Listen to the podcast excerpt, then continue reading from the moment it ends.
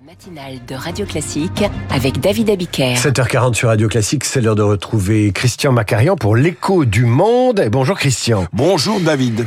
C'est assez euh, étonnant. En Allemagne, le Land de Saxe-Anhalt vient de prendre une décision radicale en soumettant l'acquisition de la nationalité allemande à la reconnaissance de l'État d'Israël. Comment s'explique une telle mesure qui s'ajoute aux règles habituelles de l'Allemagne pour obtenir la nationalité?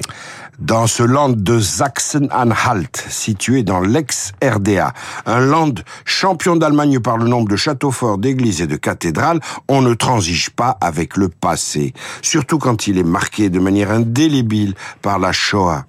Par une décision des autorités locales, je rappelle que l'Allemagne est un État fédéral, prise le 5 décembre, tout candidat à l'acquisition de la nationalité allemande devra désormais reconnaître en préalable l'existence de l'État d'Israël comme légitime.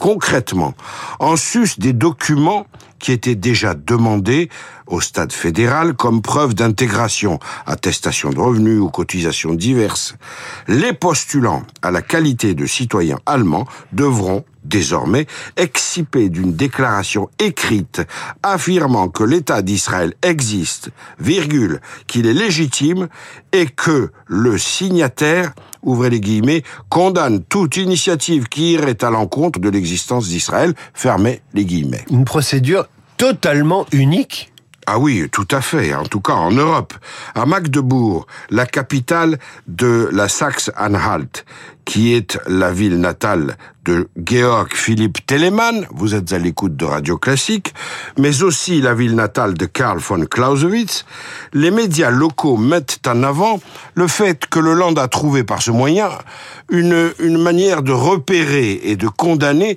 tous ceux qui refuseront de se plier à cette condition suspensive. Plusieurs personnalités politiques en ont profité pour énoncer clairement que le droit d'État d'Israël à exister est la raison d'État de l'Allemagne et que leur pays a la responsabilité historique spéciale de protéger le peuple juif et de soutenir l'État d'Israël. Il y a là un moyen tout à fait catégorique, à l'allemande diront les esprits anti-germaniques, de lutter contre l'antisémitisme. Alors est-ce que cette mesure pourrait être euh, rendue euh, et étendue au niveau fédéral? Il est encore un peu trop tôt pour l'affirmer, mais le chef de l'opposition euh, chrétienne-démocrate, la CDU, Friedrich Merz, qui ne fait pas partie de la coalition actuellement au pouvoir, s'est prononcé en faveur de cette mesure. Parmi ses arguments, il souligne la prolifération des slogans antisémites entendus lors des manifestations pro-palestiniennes, bien que, selon les détracteurs de cette mesure, qui sont souvent de gauche, la haine des Juifs ne soit pas l'apanage des Allemands issus de l'immigration. Un certain consensus national semble se décider néanmoins. Par exemple, la coalition au pouvoir, sociodémocrates, verts et libéraux, entend ancrer dans un projet de réforme du droit de la nationalité le fait que les positions ou les comportements antisémites excluent toute naturalisation le passé de l'Allemagne suscite en elle, pour longtemps encore, des devoirs imprescriptibles. Un passé qui ne passe pas et tout de même, il sera toujours possible de mentir aux candidats à la nationalité allemande et donc, euh, bah oui, de, de déclarer, de déclarer ce qu'ils ne pensent pas. L'écho du monde chaque jour à 7h40.